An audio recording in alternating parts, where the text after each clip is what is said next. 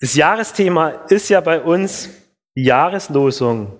Und ich sage, alles, was er tut, geschehe in Liebe.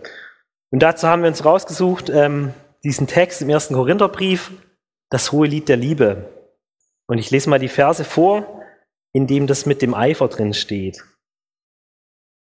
Die Liebe beneidet nicht, die Liebe prahlt nicht, sie bläht sich nicht auf, sie ist nicht unanständig, sie sucht nicht das ihre, sie lässt sich nicht erbittern, sie rechnet das Böse nicht zu, sie freut sich nicht an der Ungerechtigkeit, sie freut sich aber an der Wahrheit. Liebe beneidet nicht, Liebe eifert nicht. Das sind so diese Text, das ist der Text, oder das ist der, die drei Wörter, vier Wörter, um die das heute so geht, was Liebe eigentlich nicht macht. In spannender Weise ist es so, die Übersetzungen sind sich so uneinig. Die einen reden davon, dass sie nicht eifert, die anderen reden davon, dass sie nicht neidet. Und hat mich selber auch so zum Nachdenken gebracht, wo kommt das Wort Eifer her? Und dann ähm, in der Vorbesprechung des Gottesdienstes hat dann jemand nochmal hier ähm, geguckt im Internet. Und das lese ich, muss ich mal so vorlesen, da stand vor Luther, ja, bedeutet der Eifern Zorn aus Liebe, liebliche Wut. Und heute, also nach Luther, er hat das Wort so geprägt, dass es irgendwie ins Positive ist. Wir würden es ja auch positiv sehen und es ist so starkes Bemühen, irgendwie was, ein Verlangen, was Gutes zu tun, was zu machen, nach was eifern. Und im Griechischen steht nochmal drin für eifern das Wort Zelos, kommt von den Zeloten, den Bibelkundigen unter euch bekannt, das waren die Eiferer Gottes.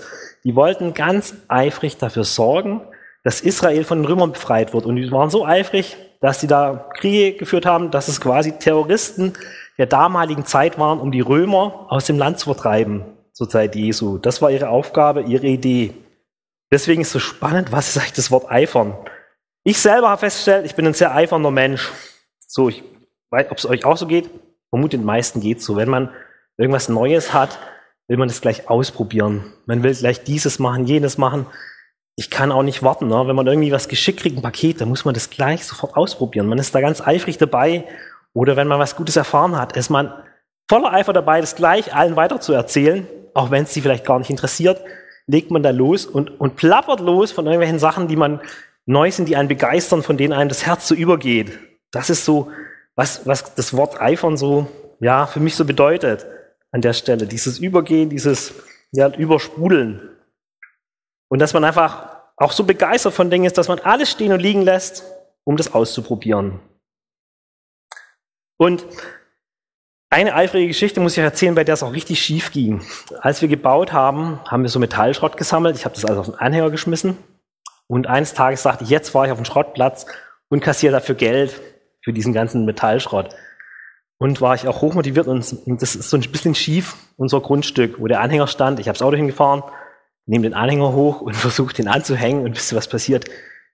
Ich, der ist einfach losgerollt. Ne? Ich war so eifrig dabei und wollte es alleine machen. Und ich sehe den noch auf die Kofferraumplatte zusteuern und ich überlege so, Hand dazwischen oder nicht? Ich habe die Hand weggezogen, weil ich dachte, ja, könnte wehtun und hatte dann eine riesen Delle im Auto, mit der wir noch lange rumgefahren sind.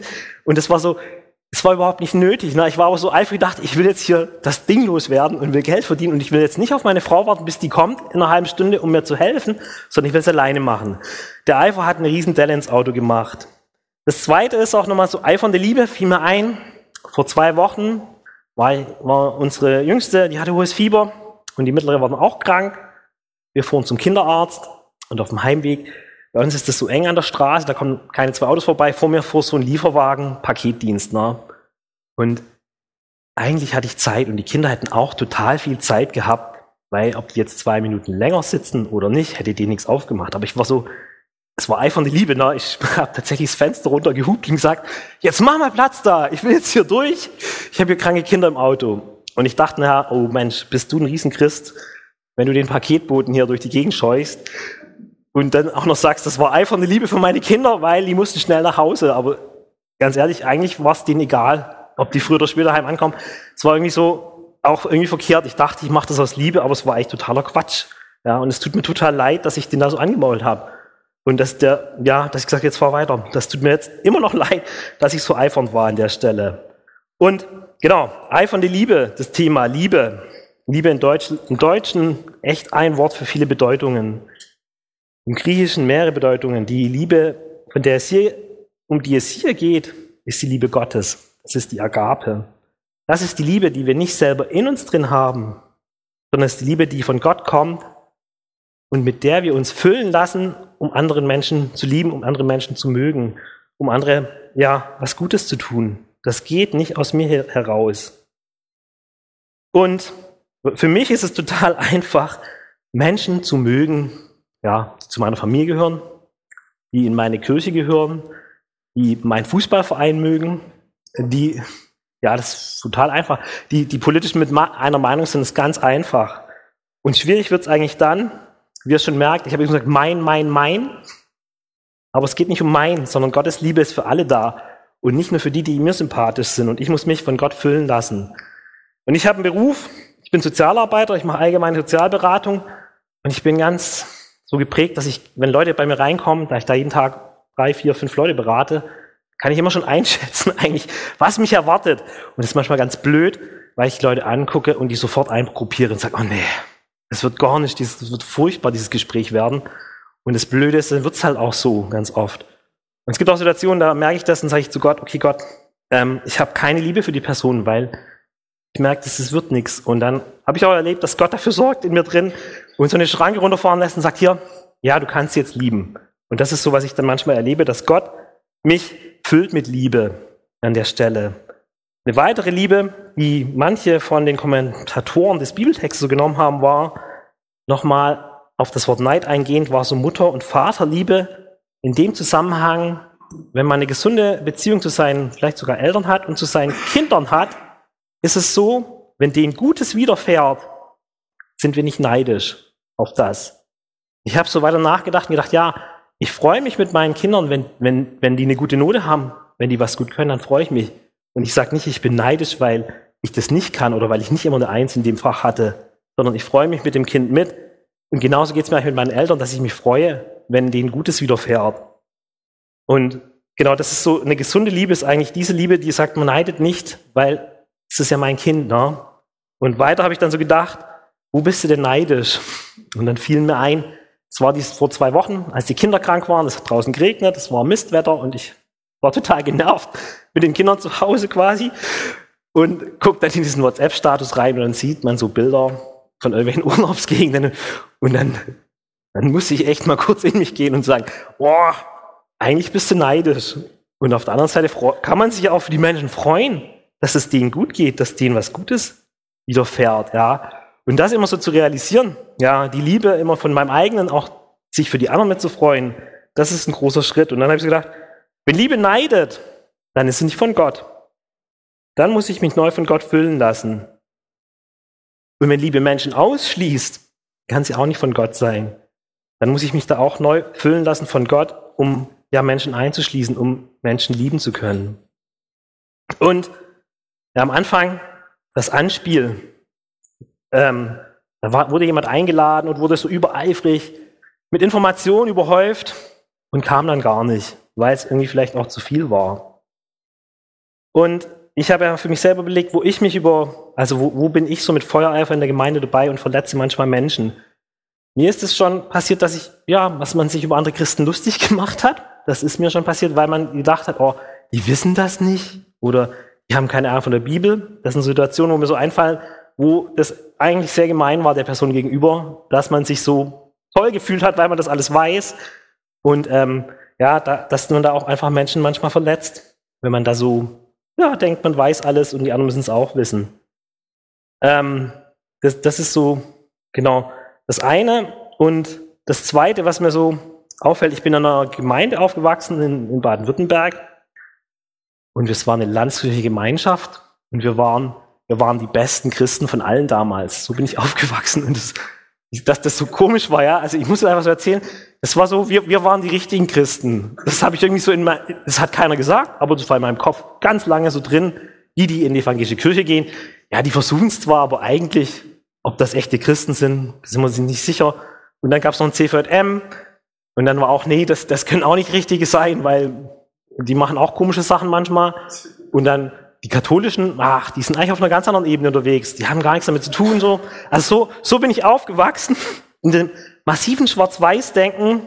Ähm, und das war so eifern teilweise, dass man Menschen ausgegrenzt hat, ja. Also geht mir heute noch manchmal so, wenn ich einen, einen Christen treffe, der raucht, in meiner Kindheitserinnerung so, hm, geht eigentlich gar nicht, das will Gott nicht, das ist nicht gut. Und dann stelle ich aber heute fest, aber kann ich sagen, ja, es ist, es ist in mir drin so, aber es hat damit gar nichts zu tun. Ja, ich kann ihn nicht abverurteilen für das, was der jetzt hier macht. Das ist irgendwie nicht, nicht richtig, dass ich das so mache. Und da habe ich, glaube ich, schon vielen Menschen auch Türen zugemacht, bewusst oder unbewusst, wenn man so, ja, die Menschen in Schubladen einteilt und so denkt, die müssen alle so sein wie wir, die müssen alle so sein wie, wie wir, die wir in die einzig richtige Kirche gehen.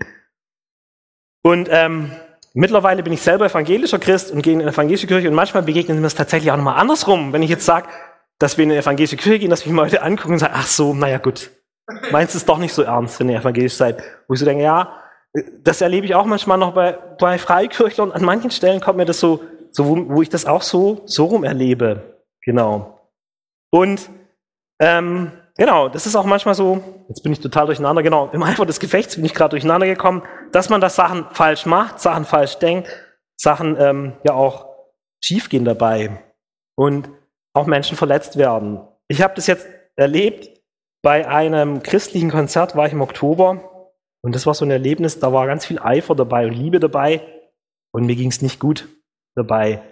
Da hat einer gepredigt von der Band, das war gut, der hat total gut gepredigt und hat gesagt, wir sollen Jesus nachfolgen und wir sollen wiedergeborene Christen werden und wir sollen uns bekehren. Und dachte ich, kann ich zu allem Ja sagen. Und dann sagt er, und jetzt geht's los. Und quasi sagt er, jetzt können sich alle melden, die das wollen.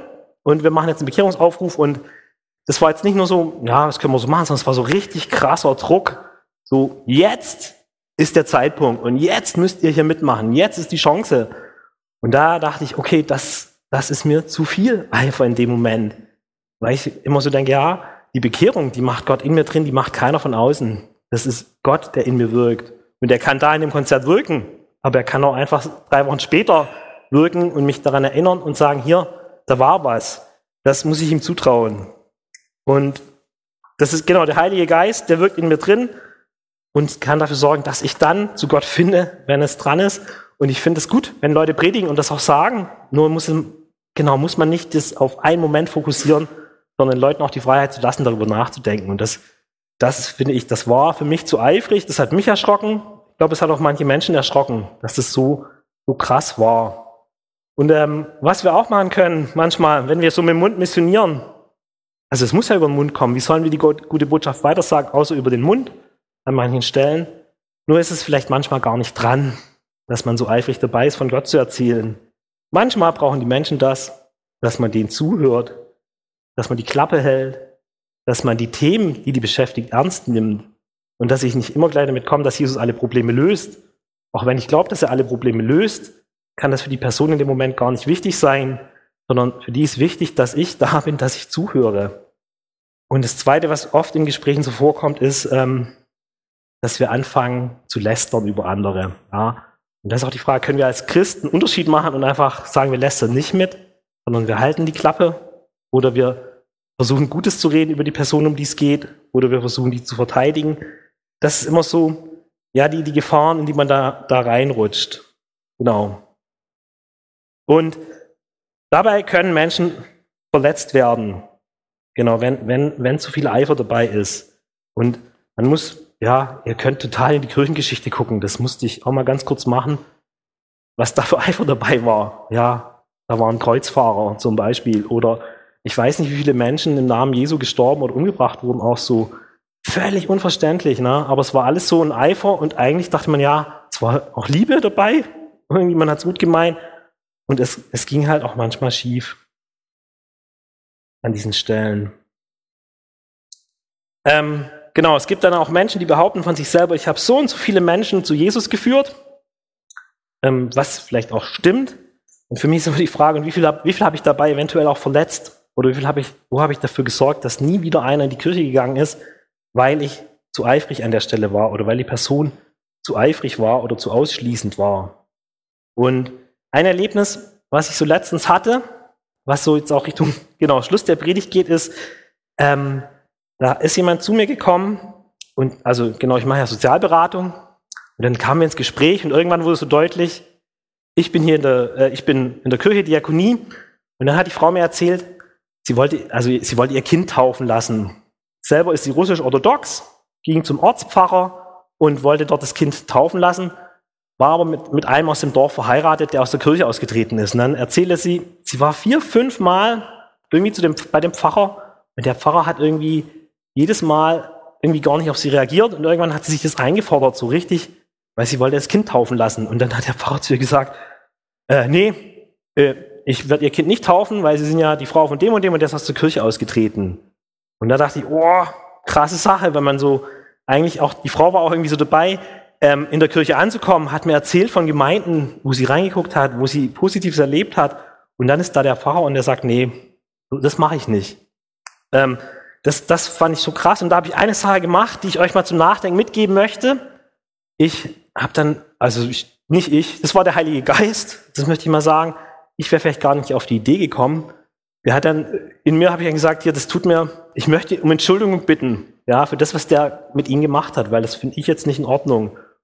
Und es ist für mich so eine Frage oder auch eine Herausforderung, die ich euch mitgeben will, ist, äh, müssen wir, genau, wenn, wenn wir merken, dass andere Christen Mist gemacht haben, oder dass irgendwo da so die Diskussion über Kreuzzüge, Kreuzfahrer kommen, ist es manchmal unsere Rolle, vielleicht auch in diesen Gesprächen das nicht immer nur zu verteidigen, sondern dass wir auch Entschuldigung sagen können für, für andere Christen, für andere Konfessionen, auch für andere. Ja, weil wir es irgendwie alle, wir glauben alle an einen Gott.